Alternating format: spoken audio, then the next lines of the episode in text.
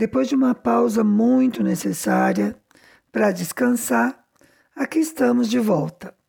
Este é o Coisas de Cuba, onde você encontra notícias em primeira mão, causos e costumes da ilha vistos por esta brasileira. Eu, Márcia Chueri, faço o roteiro e a gravação e quem cuida da produção e edição é o Fernando Carvalho. Bom, eu estou de férias, mas cheia de compromissos, e foi por isso também que o podcast passou a quinzenal neste mês, né? Em setembro nós vamos voltar a fazer toda semana.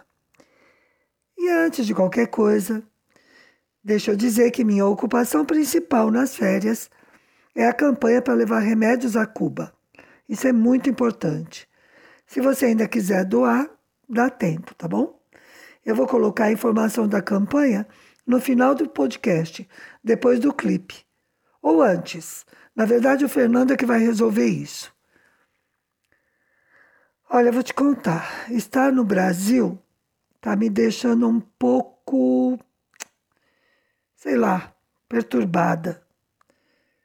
Eu tive mesmo de pensar para achar a palavra para definir como eu me sinto. E é que o choque entre as duas realidades é muito grande. E o que sai daí, sabe? O meu filho Rafael, que viveu e estudou em Cuba, ele tem uma ótima definição. Ele diz que Cuba é o melhor país do mundo para ser pobre e péssimo para ser de classe média. E é bem isso mesmo. Estes dias, por exemplo, eu fui a um médico aqui no sul de Minas. E, e, claro, é sempre assim. Quando eu digo que a gente mora em Cuba, né? Eu estava com a Bárbara, eu já me encolho esperando as bombas que vão vir.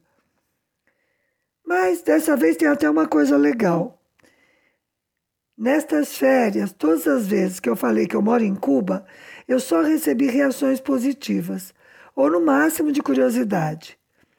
Foi motorista de Uber, de táxi, foi médico, balconista de loja, todo mundo mesmo.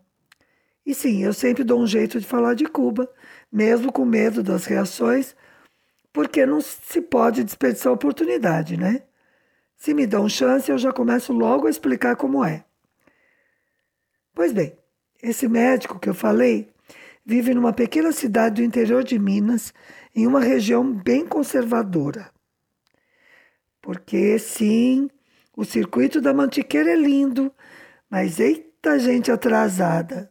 Muitos aqui ainda vivem mais ou menos na década de 70, sabe? Como é que é? 90 milhões em ação, pra frente Brasil. Pois é. Aff, um horror. Bom, mas esse médico a que eu me referia, felizmente é um ponto fora da curva. Ele até já conhece a ilha porque ele é um praticante de mergulho. Para quem não sabe, a Ilha da Juventude, que fica no arquipélago de Cuba, tem a segunda melhor visibilidade submarina do mundo. Bom, mas quando eu contei ao tal médico mergulhador que a gente vive em Cuba e que eu sou tradutora, ele fez o seguinte comentário: Ah, você vive melhor. Eu estive lá dez anos atrás. Como é que está a vida do povo? Porque eles viviam muito mal. E eu respondi mais ou menos o seguinte: Bom, ninguém lá vive tão mal como os pobres daqui. E ele: Mas eu lá não teria as condições de vida que eu tenho aqui. O que confirma a tese do Rafa. Cuba não é um lugar cômodo para a classe média. E a grande contradição é a seguinte: com aquele sistema de educação, um dos melhores da nossa região, né, da América, Cuba forma muita gente que em outros países seriam de classe média. É verdade. O nó da questão é que aqui no Brasil, como na maioria dos países, as pessoas não se tornam de classe média porque vão à universidade. Elas vão à universidade porque suas famílias já são de classe média. E esse é um dos mitos do capitalismo, né? A tal mobilidade social. O mito que diz que se você se esforçar bastante, poderá ter uma ascensão, subir de classe social. O mito da meritocracia. Uma vez lá em Cuba, ainda em 99, ou seja, antes de eu ir para morar lá, eu estava com uma amiga brasileira numa festa e um jovem médico cubano começou a reclamar que o padrão de vida dele não era condizente com a profissão, que em outro país ele viveria melhor. E a minha amiga respondeu na lata: Não, não é verdade, nada disso. O que acontece é que em outro país você não seria médico, porque você é pobre, nasceu pobre. Você viveria como vive aqui, mas não seria médico. Bom, como diz um ditado cubano, ela não foi nem lenta nem preguiçosa. A resposta foi rápida e deu no alvo. Mas daí eu fico pensando aqui. Aquele médico cubano e mais o médico mineiro têm a mesma percepção. Se é médico, tem de viver melhor que a maioria da população. E eles não pensam assim por um valor intrínseco do trabalho com saúde, porque cuidar das pessoas é importante. Não. Eles pensam assim porque, segundo o senso comum, médicos são sempre de classe média. E isso me leva a pensar em outra coisa. Veja se você concorda. As políticas sociais e de educação dos governos petistas conseguiram justamente atender um pouco a uma enorme demanda, uma enorme necessidade dos pobres e miseráveis do Brasil. É feio falar assim, né? Mas essa é a realidade nua e crua. As políticas do PT melhoraram um pouquinho as condições de vida da maioria dos brasileiros.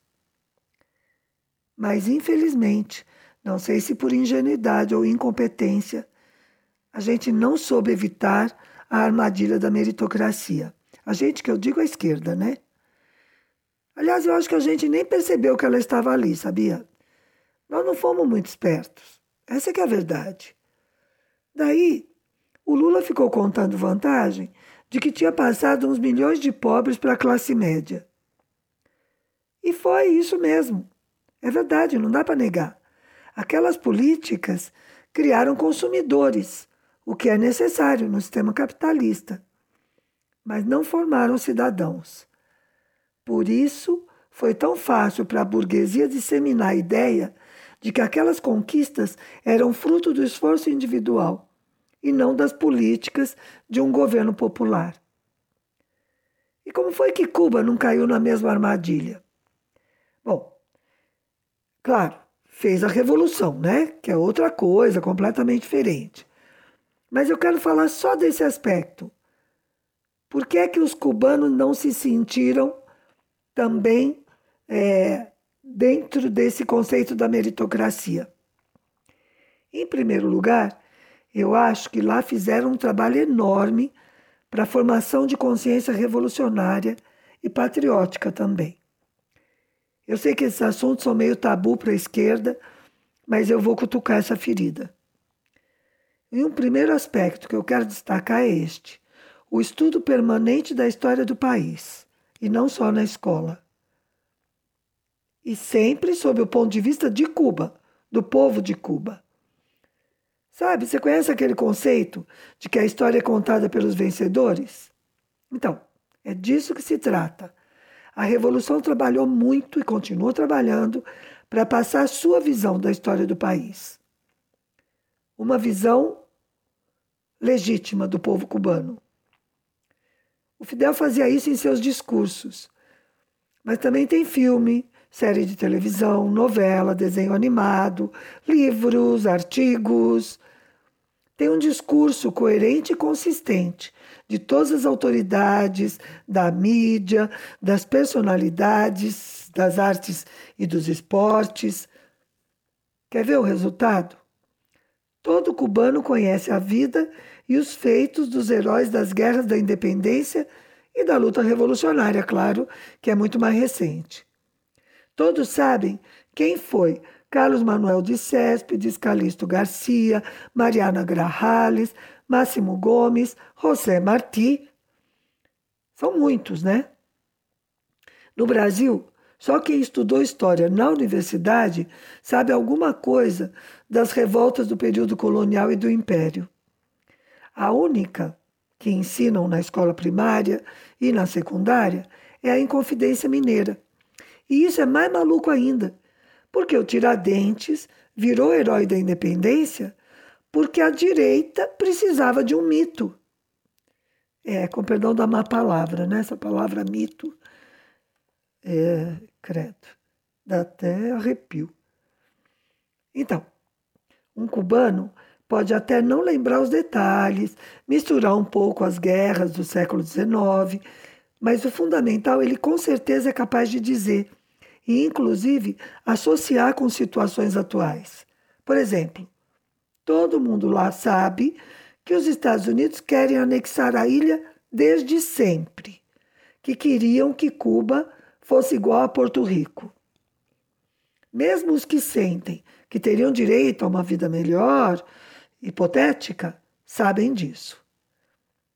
Quer ver, a Carmita, a minha mãe cubana, sempre dizia uma coisa que no começo me causava até estranheza, porque me parecia racista. Ela dizia que Cuba era a mulata cobiçada pelo gringo, mas que essa mulata ele não ia pegar. Depois, aos poucos, eu entendi. Minha mãe, a Carmita, era do Oriente, lá de Baiamo. Aliás, uma cidade muito importante na história de Cuba. Tão importante que o hino nacional de Cuba se chama La Baiamesa. Pois, ela tinha sido levada de Baiamo para Havana com apenas 13 anos para ser empregada doméstica. Antes da Revolução, claro. Ou seja, ela tinha vivido, na adolescência e juventude, o tempo em que Havana era dominada pela máfia norte-americana, aquela era dos cassinos e dos navios cheios de marines que iam se divertir e se aproveitar né, na ilha.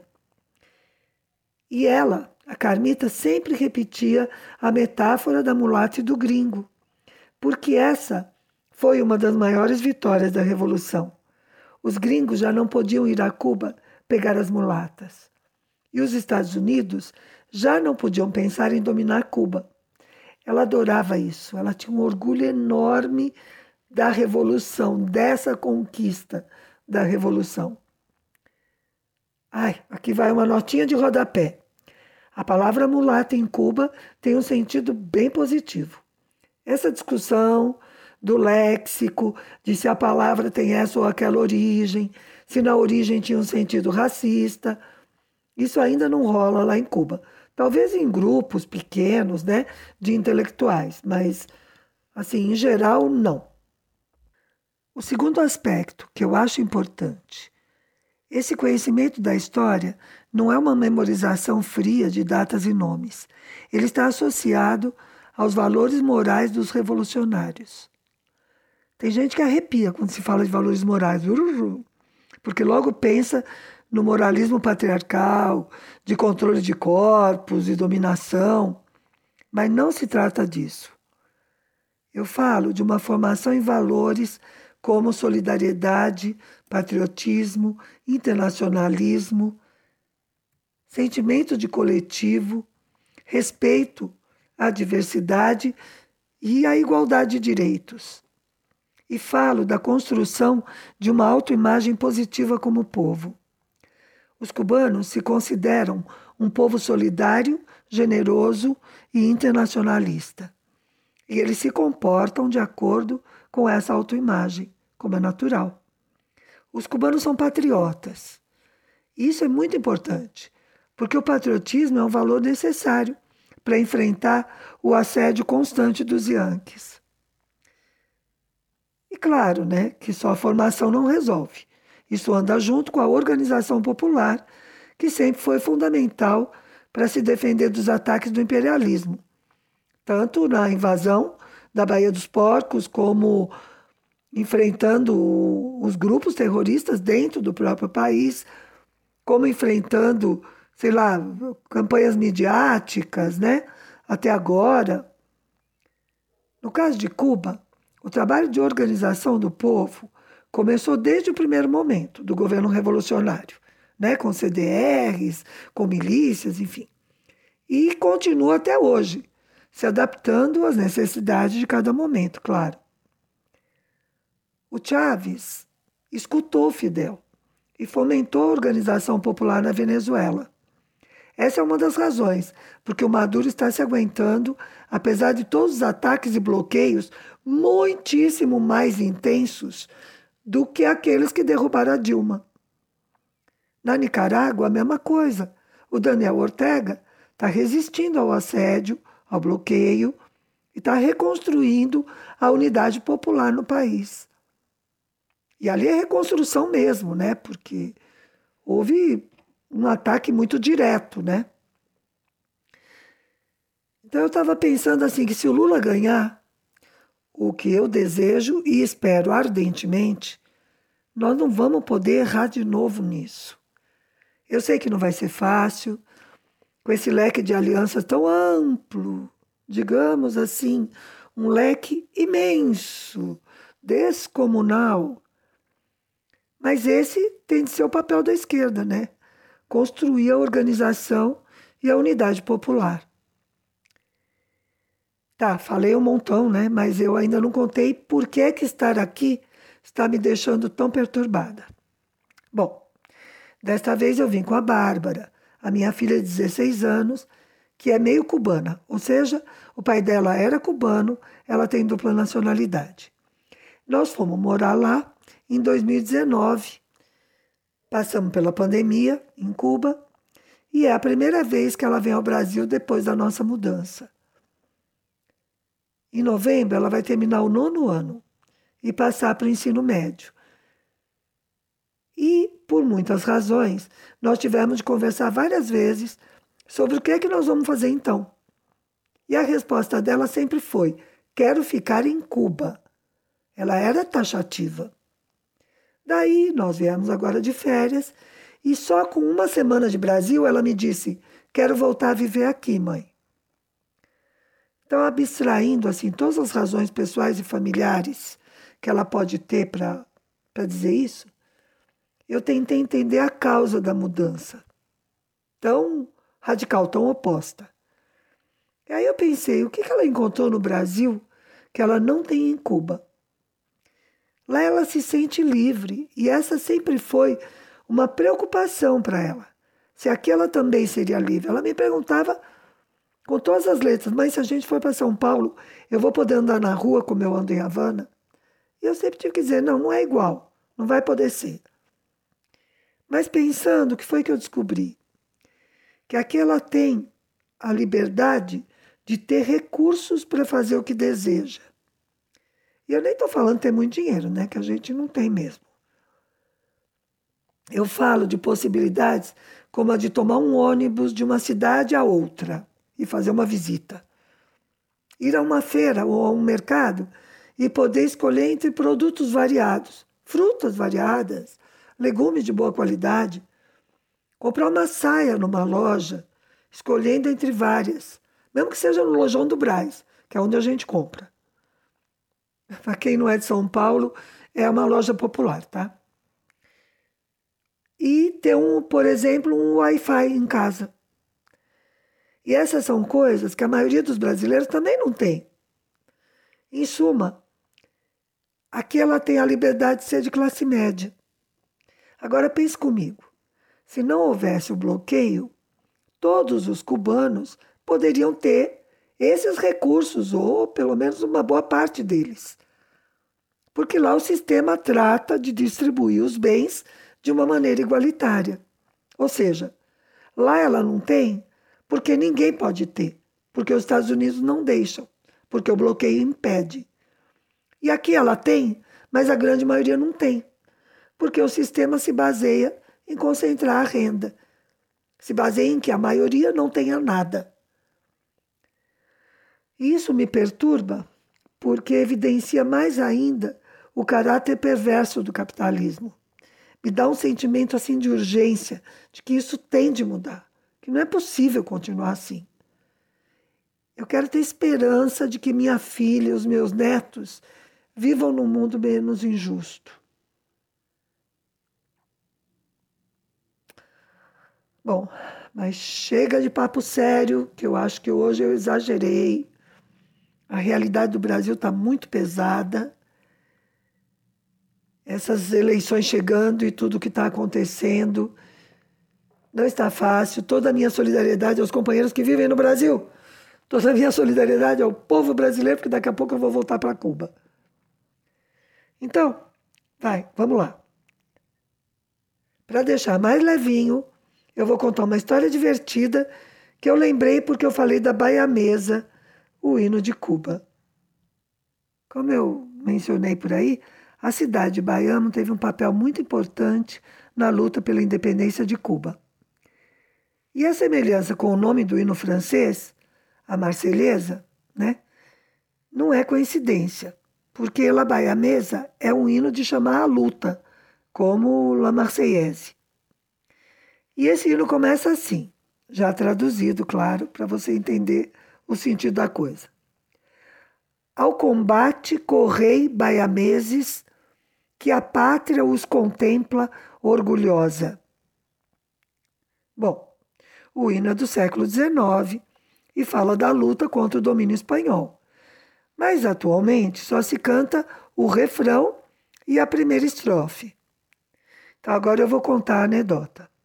Uma vez, durante o mestrado que eu fiz lá em Cuba, tinham de fazer uma cerimônia qualquer com um visitante espanhol.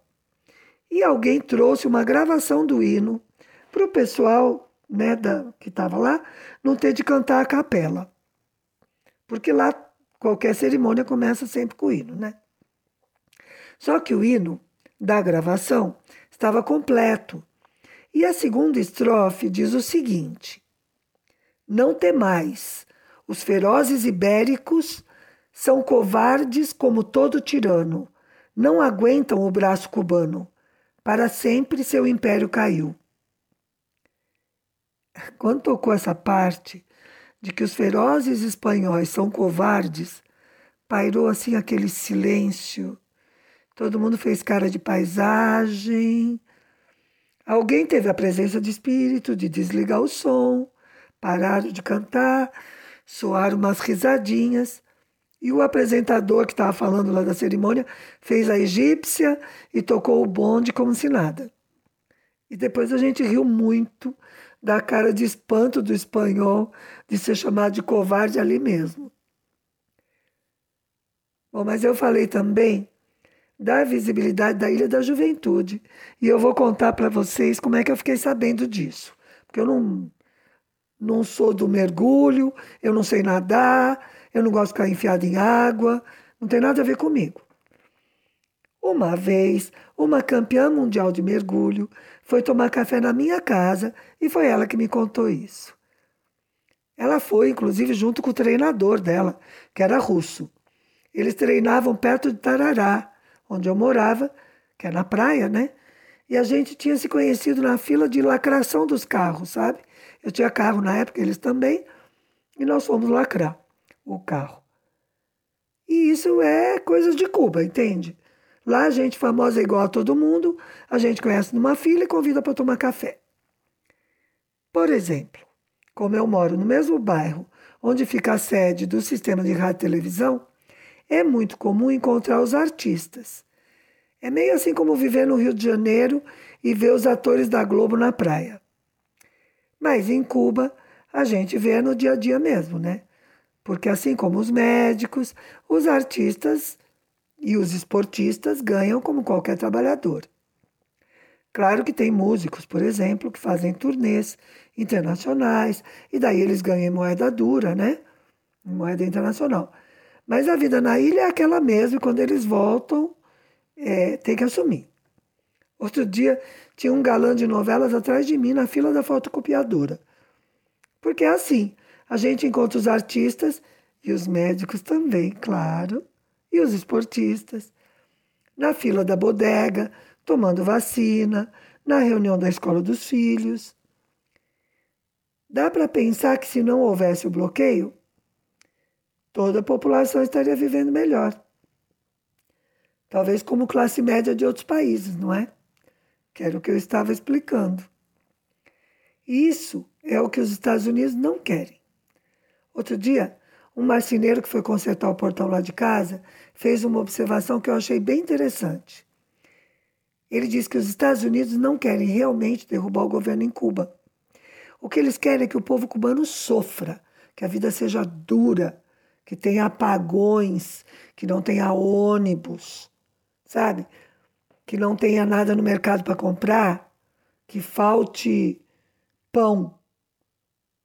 O que eles querem é que Cuba seja como um exemplo vivo de que o socialismo não dá certo. É cruel e é imoral, e assim são os imperialistas. Bom, acho que eu fechei um pouco como eu tinha começado, né? Agora eu vou deixar um clipe de um grupo musical feminino chamado Orquestra Anacaona. Elas são apenas maravilhosas. A música se chama La Mulata Rumbeira. Eu espero que você goste. Eu te espero daqui a 15 dias, porque no próximo fim de semana eu vou estar voando de volta para Havana com mais coisas de Cuba. E vou te lembrar de novo, se você ainda quiser fazer uma doação para a campanha de remédios para Cuba, por favor, ainda dá tempo. Não se reprima, faça a doação.